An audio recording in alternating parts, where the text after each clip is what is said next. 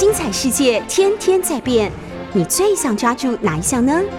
跟着我们不出门也能探索天下事，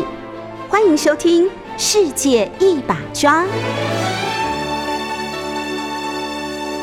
各位听众朋友，大家早，非常欢迎收听九八新闻台。您所收听的节目是《世界一把抓》，我是杨照。也我们也可以在大家可以在九八新闻台的 YouTube 的频道上面收看直播。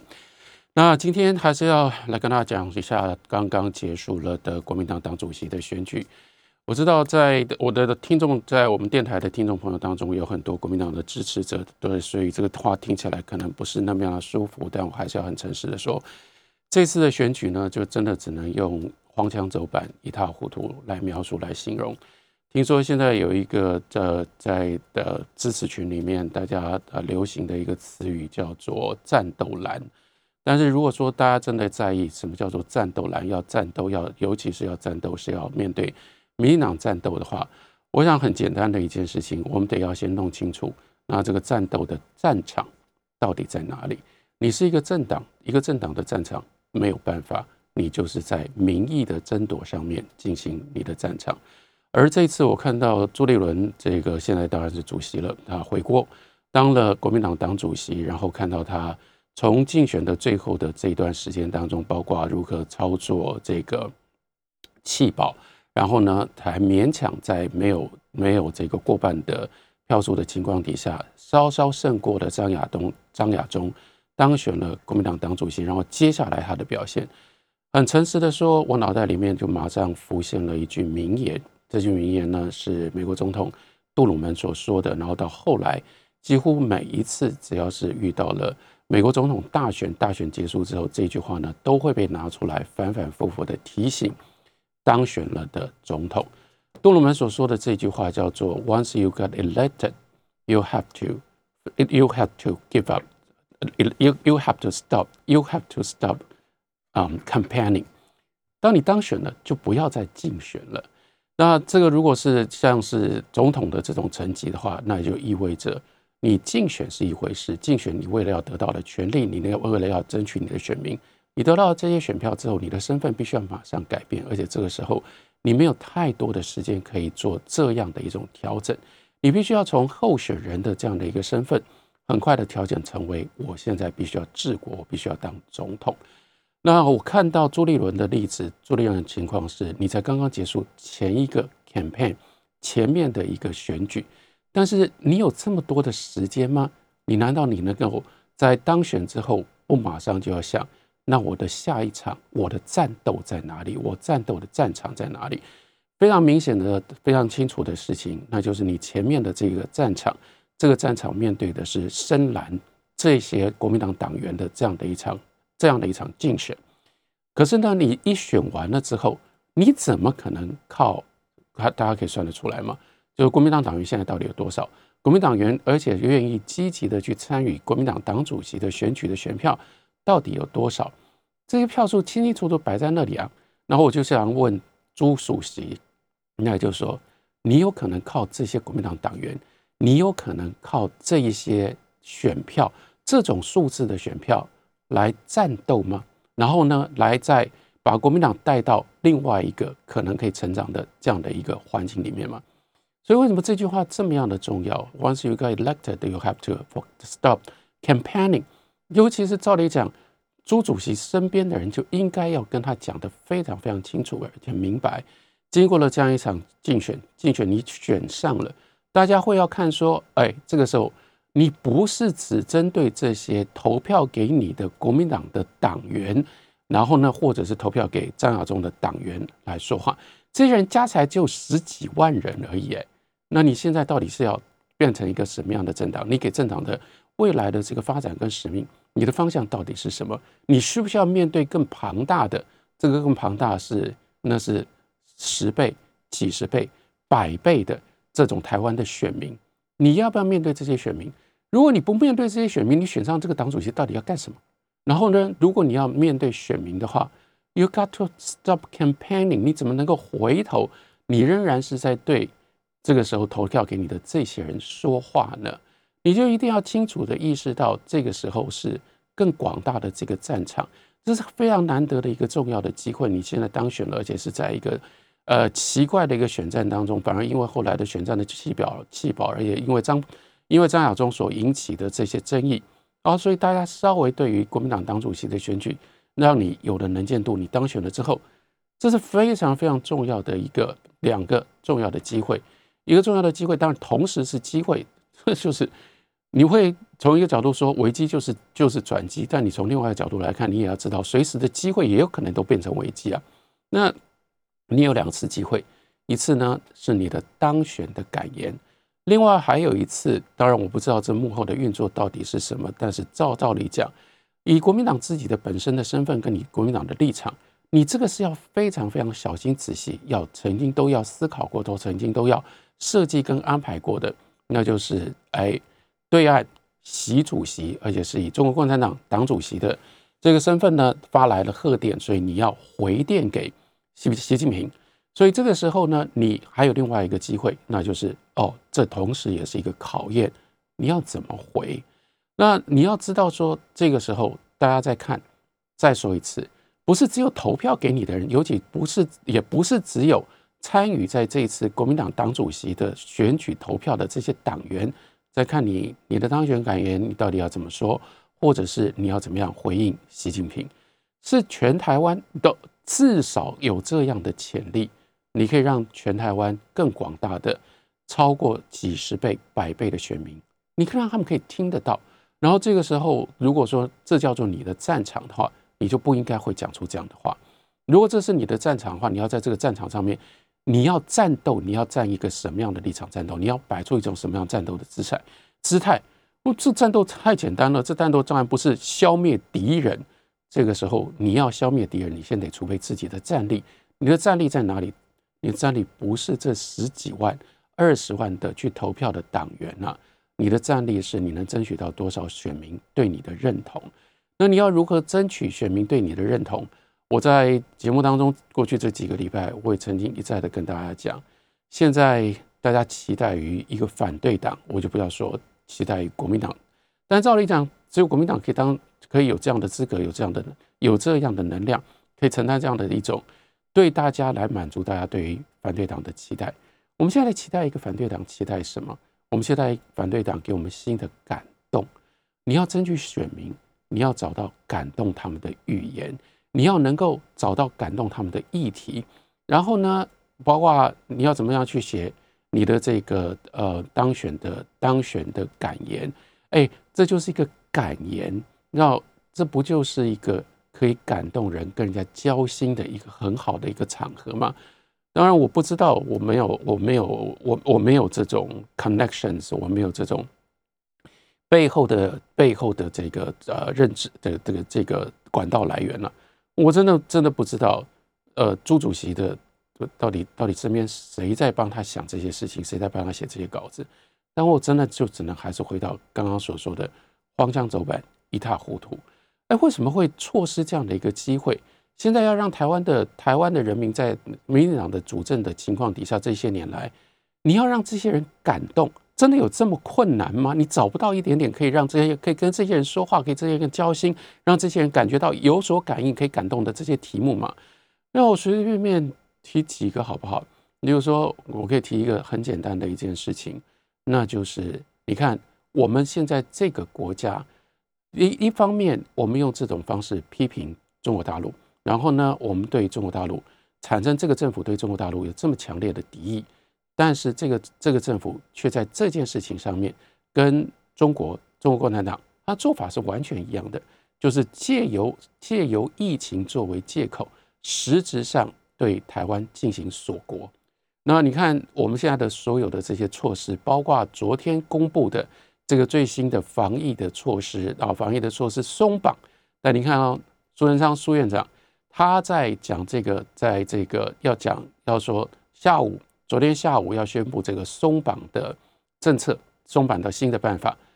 他要先说：“哎呀，现在呢，境外还是非常非常的危险，所以呢，我们的禁管必须要维持。所以昨天的松绑是台湾国内内部自己的松绑。那它所产生的实质的效果是什么？这实质效果就是禁止台湾人民出国嘛。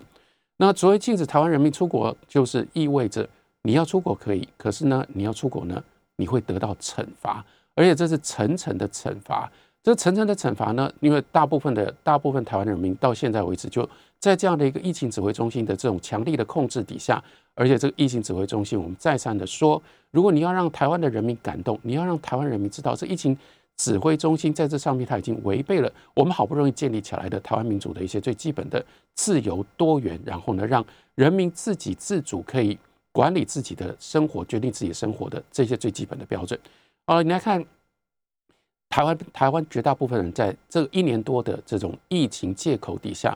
都已经变成了顺民。顺民的意思就是说啊，那我们就不要出国了。然后接下来啊，你们干嘛要出国啊？你们要出国，所以你们当然活该，你们应该要付出这样的代价。以至于到后来，那因为你觉得自己不需要出国，所以你也不会去仔细的去了解现在到底这所谓叫做禁管到底是怎么一个管法。例如说，一直到今天，大家知不知道？比如说，如果你要去申请 PCR，你要出国，你要去申请这个 PCR 的检验，你仍然要填那个申请单。只不过这个申请单呢，是所有的医院基本上现在呢，医院没有再把它当一回事。可是如果你去看那个申请单，那个申请单到现在没有改变哦。那申请单是严格的规定，你要出国，只有以下你要勾哦，我为什么要出国？你要勾底下的这几个理由。这几个理由呢，包括因公出国。好，接下来呢，包括。这个，例如说，这因公出国商务还不算哦。然后另外呢，包括叫做是因为三等亲以内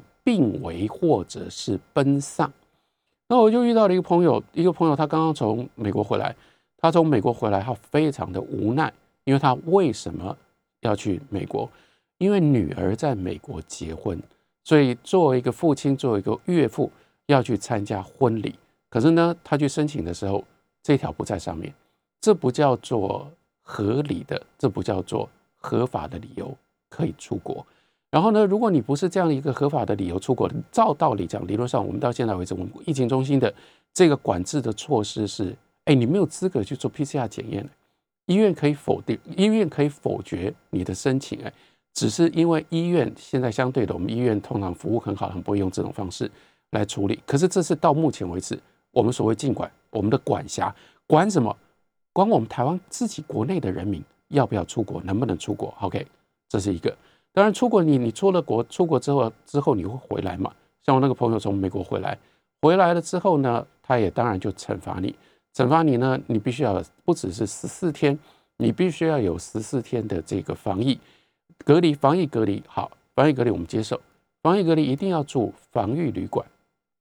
住了防御旅馆，你必须要自己。自己支付防疫旅馆所有的费用，然后呢，通常这防疫旅馆的费用比你这个出国的机票，甚至你在国外的花花费，可能都还要更高。所以换句话说，你要出国的话，你就必须要准备两倍的费用。然后当然，哎，大家说不是有申请可以，不是有补助可以申请吗？补助不是还有这个中央有一天一千块钱的补助，台北市例如说有给你五百块钱的补助，还是一样，因为你们没有去搞清楚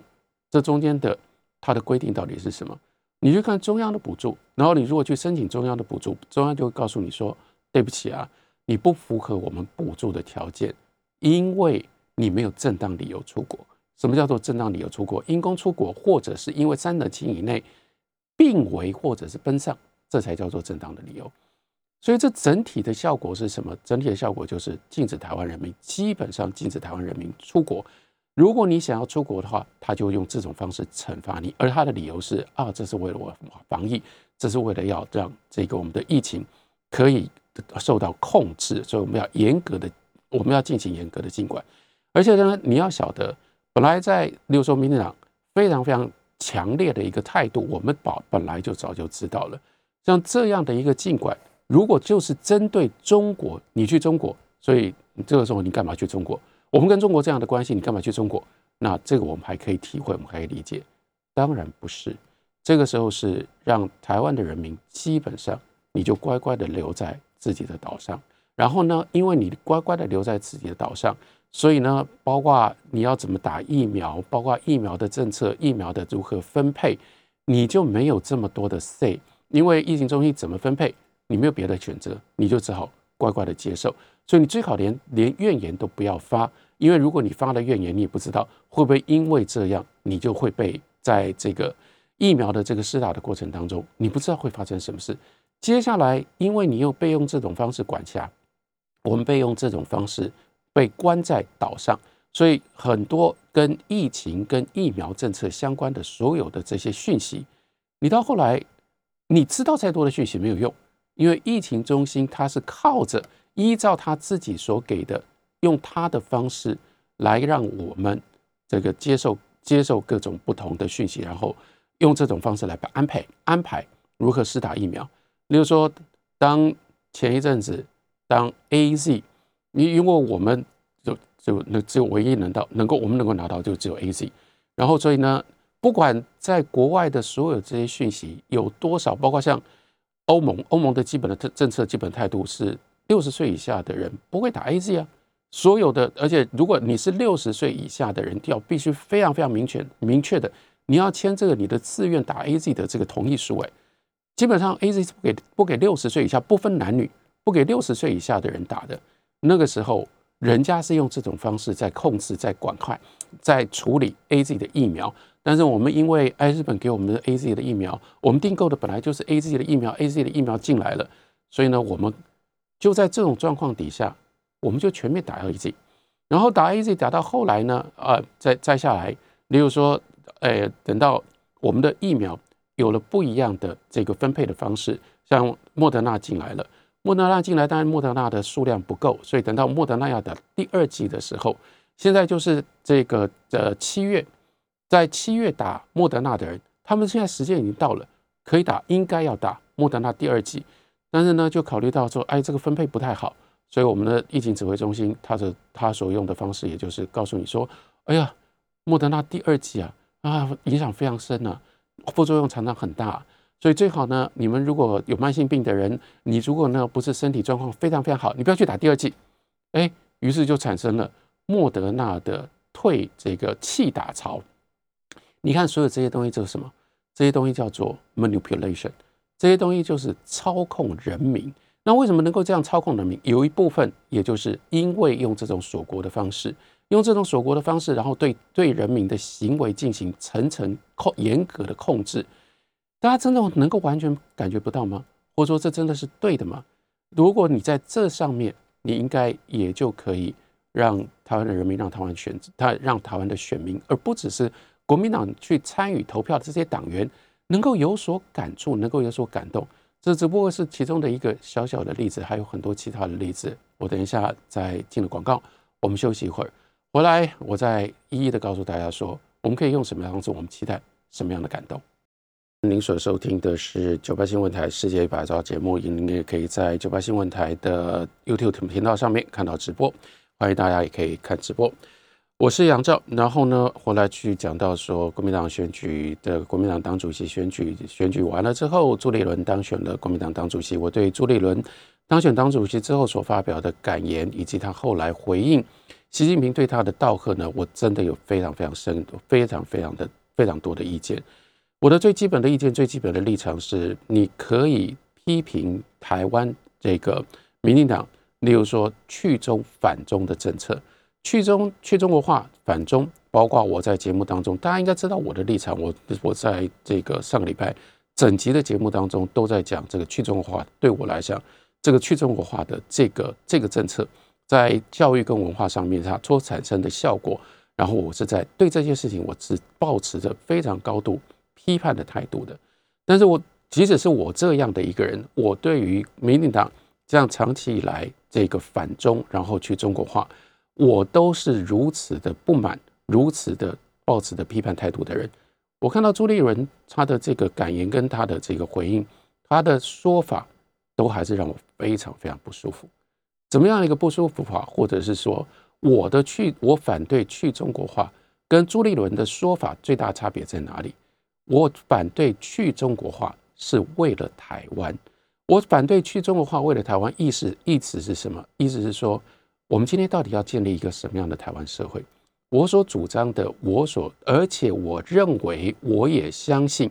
绝大部分活在台湾的这个社会的人你比较能够听进去，你比较希望你能够存在的，你能够活的一个台湾的社会是一个什么样的社会？是一个多元的社会，而且这个多元的社会并不是因为我们今天我们想要去努力去打造出一个多元的社会，这还是过去我们的理想，这是我们过去奋斗的目标。现在是不一样，现在不一样是说我们已经有了这样的一个好不容易经过了民主化过程，我们所得到的一个自由多元的一个社会。我们不希望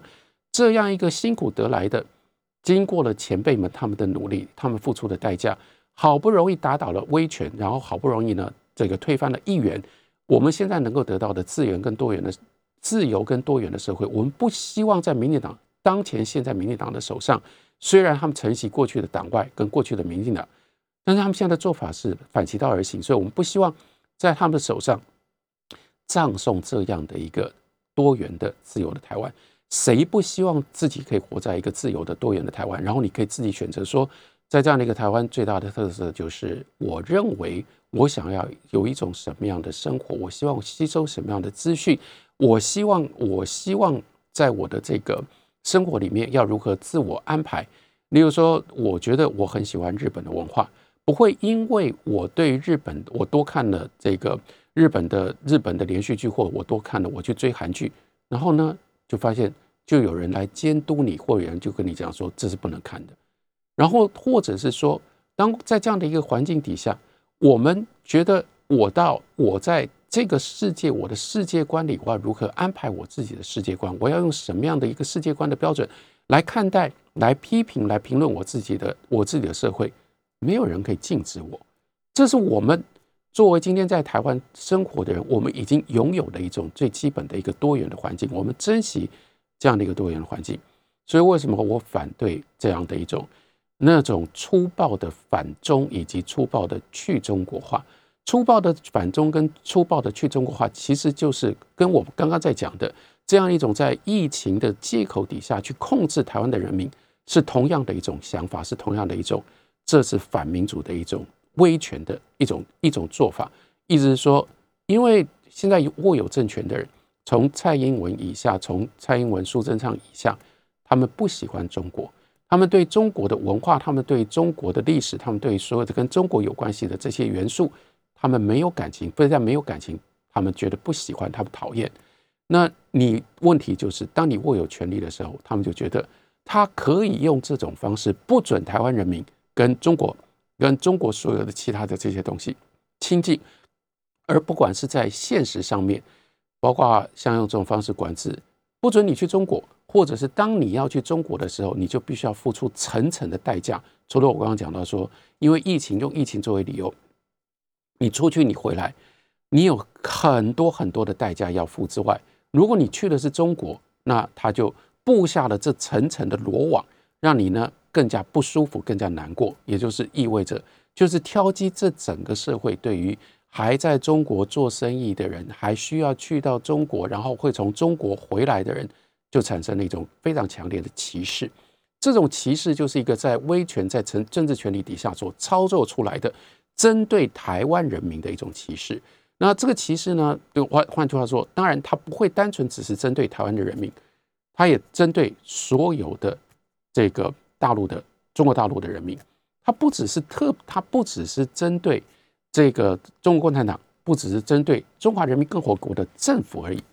它是对整个。全中国的人民，然后那到必须要或者是自己选择要跟中国的人民有任何的这个互动或者比较紧密的关系的台湾人都被列入在这样的一个歧视底下，我受不了这样的一个态度，或者说我坚决的反对这样的一个态度，这样的一个态度对台湾是会产生巨大的伤害，而且延伸出去，现在就是以爱台湾，而且爱台湾在一种非常非常狭窄的情况底下爱台湾，爱台湾就是。台湾所有的东西都是好的。另外，更可怕的一个观念是，台湾就够了，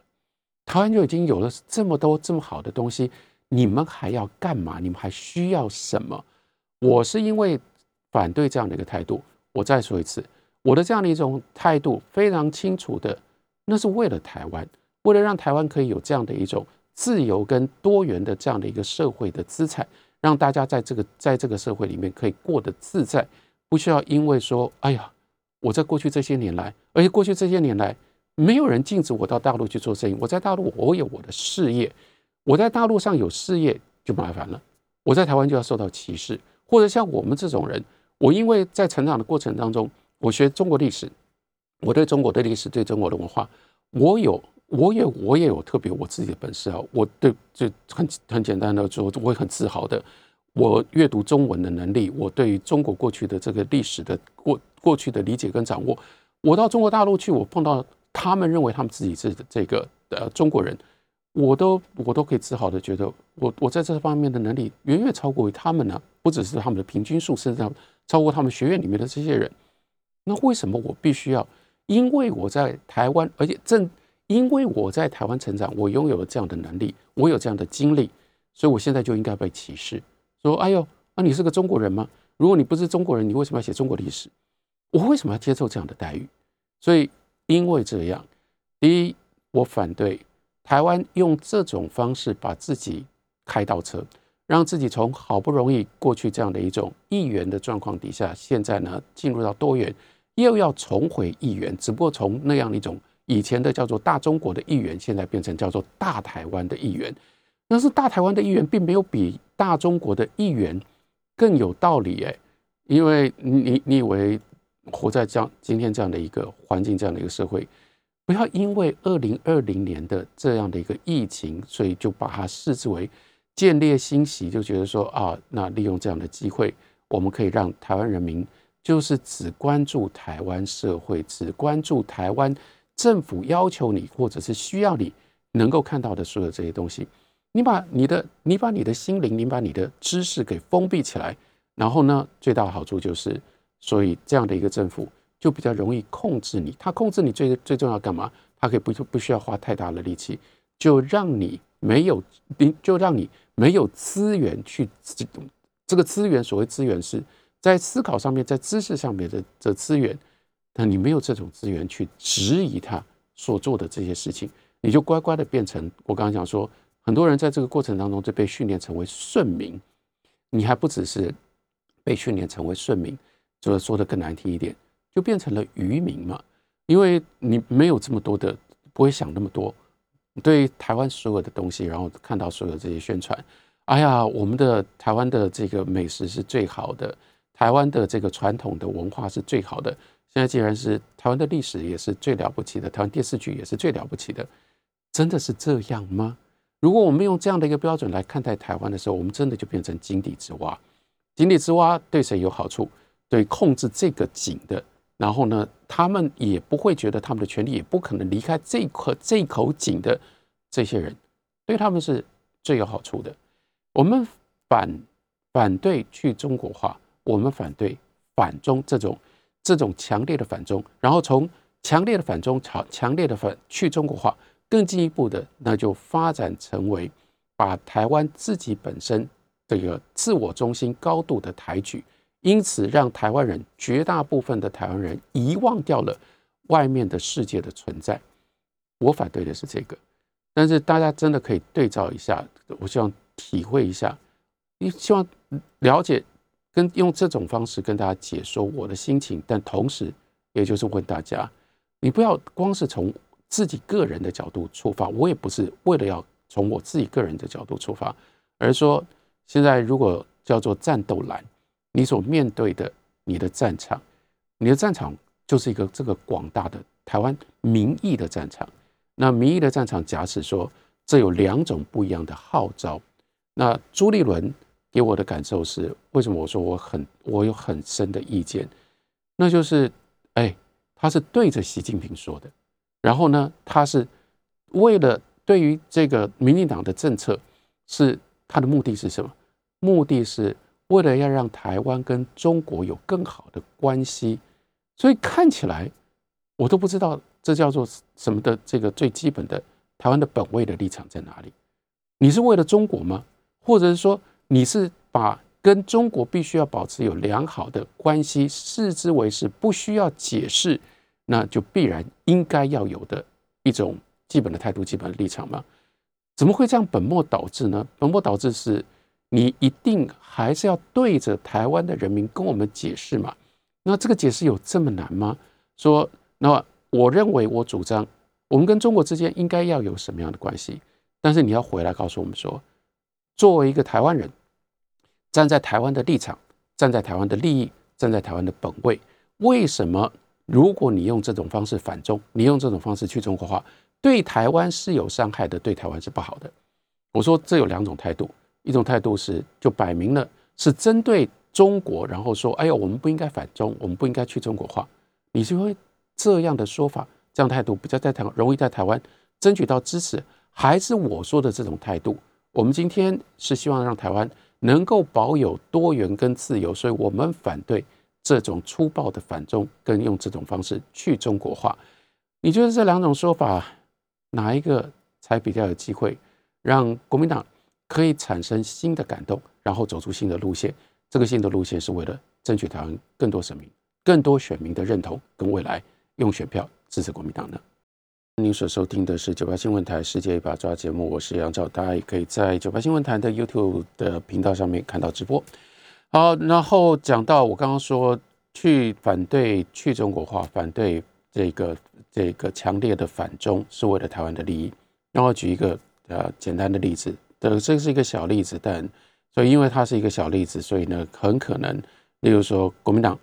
这个不只是朱主席，甚至大部分的国民党人可能都不会注意到，但是这是一个非常重要的一个代表性的一个例子，那就是可能呃，这要在例如说下一段的这个节目叶美瑶，那他们做出版业的人，出版业的人就会知道，不是在出版业的人可能不是这么多人注意到，注意到什么样的事情？那就是现在在台湾的很多购物的平台上，像是虾皮啦，或者是某某啦，哎。有好多盗版书，这个时候非常非常猖獗的在这些平台上面大卖特卖，而且这些代宝盗盗版书呢，这些盗版书呢，通常都是在大陆印的，然后呢直接从大陆出货，所以如果你订这些书的时候呢，是它是从大陆寄过来给你，但是重点是这个新的发展，新的发展就是盗版的不是大陆书，不是简图简体简体书。很多都是台湾自己本身的出版社所出版的书，所以这些书呢出版了之后，而且现在有一种特别的说法叫做二次印刷，所以要告诉你，如果去买说，哎，那这是什么版？它就这叫做二次印刷版。二次印刷版其实它就是拿台湾的书，那通常都是套书，通常都是看起来比较畅销、有机会畅销的书，就拿到大陆去影印，然后影印呢印的很烂，然后呢印的也很简陋，可是呢看起来就是，甚至他有的时候。还用原来原版的出版社的这个照片拿来当做宣传，所以你很容易就误以为说，哦，原来这就就就是原来出版社他们的的书，然后你就下定订来来之后，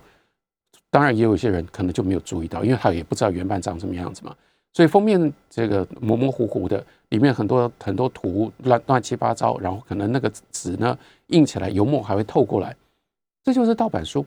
那这些盗版书现在用这种方式，当然就伤害到了台湾台湾自己本土出版社的重要的一些利益，然后大家都很生气。可是能怎么办呢？不能怎么办？为什么不能怎么办？很简单一件事情，那你就追索回去。所以这里面有非常非常强烈的反讽嘛，因为这整体基本上就是反服贸的后遗症嘛。从二零一五年反服贸而来的嘛，到现在为止六年的时间，六年的时间发生了什么事情？我们到现在，我们跟中国大陆在这方面没有任何的协定，不只是没有任何的协定，没有任何管道可以去去进行任何的这个折冲，跟我们根本就不可能去要求别人说，哎，你们要去查我，因为我们没有办法在这里，你根本不可能叫某某叫虾皮这些平台去查说他们卖的是不是盗版书，你也不可能，因为他直接从大陆出货，你也不可能去挡说，那这些货我不准你进入到台湾，如果这些货。然后你中国进来的货，我通通都要检查，我就不不准你进入到台湾。那台湾变成一个更可怕的社会。那所以这个时候怎么办？老实说，有一个最简单的方式啊，要求对岸的政府来管呢，因为这是违法的，在他们那边也是违法的。哎，但现在就有趣了，谁来讲？你有什么样的管道？那我们以前以前还会说，嗯，我们来找一下海基会，大家去看一下，在大直海基会那么大一栋楼，你会不会好奇说，海基会那么大一栋楼？他们现在都在干什么？我不知道他们在干什么，但我敢这样跟你说，他们不干什么。不是这些人的，不是海基会的这些员工的问题啊，他们没有什么事可以做啊。我刚刚说最强烈反讽的，那就是反服贸。我们回到二零一五年，二零一四、二零一五年反服贸怎么开始的？反服贸很重要的中间的一个非常重要的一个契机，就是当时的一位这个国策顾问，然后呢是出版界的大佬，是从他发难，从出版界，然后认为说反服贸会伤害，甚至会葬送台湾的所有的出版界，从台湾的出版社，然后呢这是怎么样的一个卖国的条款？所以呢从这里开始，就最后就引发变成了太阳花。我说很反讽的就是这一位。当年的国策顾问，当年现在仍然是出版界的大佬，他现在站起来愤愤不平的说，因为他的出版社也有好多的书被用这种方式盗版，然后卖回到台湾来了，好反讽了。因为这个时候，在过去这这么多年的这段时间当中，我们台湾基本的民进党的立场就是我不跟你谈。我不跟你谈任何的东西，我也不跟你签任何的协议。我把海基会、海协会的这个沟通的管道也通通都关闭了。陆委会这个时候呢，也基本上失去了功能。所以大家不要忘了，这其实只是一个开端。我看到这个事情，因为我自己跟出版界的关系，当然我会注意到。但是很诚实的说，我也不是单纯只是为了替像叶美瑶啦，所有这些这个出版社的这些朋友们在担心。我担心的是，因为为什么我说这是反服贸的后遗症？因为这表示说，不单纯只是出版界，而是你将来在所有的这些行业上，因为你没有这样的一个服服务贸易协定，只要能够钻这种没有两岸当中没有协定的漏洞，我真的不知道还有多少。我只能说，以我有限的想象力，因为我单纯是想象，我已经想到好多好多漏洞。而这些漏洞进入到台湾都没办法管，因为源头都在大陆。你跟大陆没有这样的协定，你跟大陆没有这样的关系。那我就说，我只是单纯出出自于我的想象力，意思是说，因为我没有利益关系。可是你就可以了解说，如果这里面有利益关系，想要赚钱的人，他们的想象力会比我丰富十倍、一百倍，他们可以想出太多太多的方式方法来伤害台湾正当的这个这个厂商的利益。你有没有注意到，这就是一个潮流，而这个潮流，今天基本上我们的政府是没有办法处理，因为这就是为什么我说，如果你体会、你了解、你真的搞得清楚，说为什么我们跟中国之间的关系用这种方式改变，对台湾是不利的，然后你能够把这个话讲清楚，你能够让台湾的人多增加的这样的一个多可以多增加这样的一种 awareness，我们至少有这样的一种警觉性，你才有机会让台湾人。愿意选择在国民党的政策底下产生跟今天民党不一样的做法。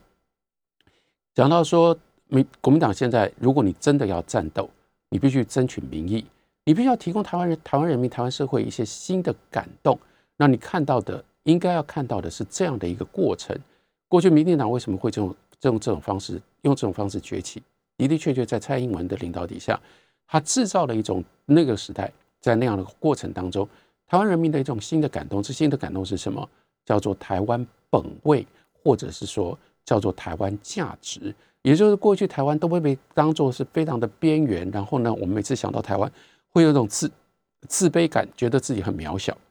在这个过程当中，那蔡英文跟他的政党就一直不断的抬举台湾人，让台湾人觉得说：哦，我没有那么渺小，我没有那么卑微。我没有那么不堪，我其实有我自己的很大的价值。然后呢，大家越来越有，越来越自信，越来越越越来越越自满。那在这个自信建立的过程当中，这就是一种感动的价值嘛？那只是说，我并没有觉得国这个民进党制造出来。我必须说，民进党在这个过程当中，他非常非常成功的让台湾人民沉浸在这样的一种新的感动底下。这是他政权，他今天之所以拥有这么大权力的最根本。我没有反对，或者说我没有觉得这是错的，但现在发展到了这个太过头了，就是这样的一种台湾价值，这样的一种从自信接下来进入到了自满，已经让台湾人就是冲昏了头。然后民进党借由这样的机会来一直不断的巩固他们自己的政权，然后呢做出了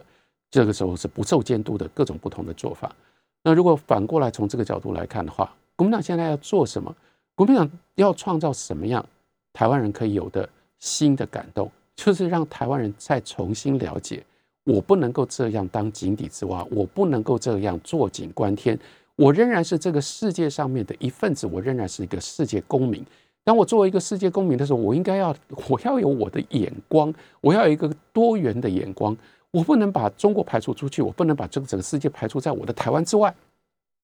我们仍然我们要做一个，在台湾人拥有了足够的自信之外之后，我们可以做一个 inclusive，我们可以做一个具有高度包容性的一个多元的台湾。我们要让各种不同的人、各种不同的事物、各种不同的文化、各种不同的标准、各种不同的概念、各种不同的思想，能够进入到台湾来。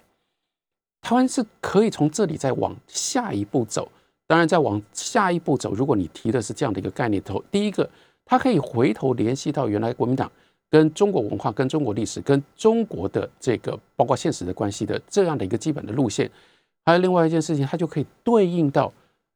民进党今天视之为他的权力最根本的这种台湾意识、台湾主体，你可以用这样一种多元的价值、多元的丰富跟复杂来冲淡台湾主体性对于台湾的这种掌握，所以这个时候你才是一个像样的一个政，才像才是一个像样的政党，这样的一个像样的政党，有真正的的确确可以针对既有的这个执政者他们的权利，同时你还能够。号召，并且可以一步一步的去争取台湾社会对你的认同，台湾社会对你的这个支持。如果没有这些，台湾社会非常明显的、非常清楚知道我为什么要支持国民党，支持国民党会给我来带来一个什么样我想要的一个台湾。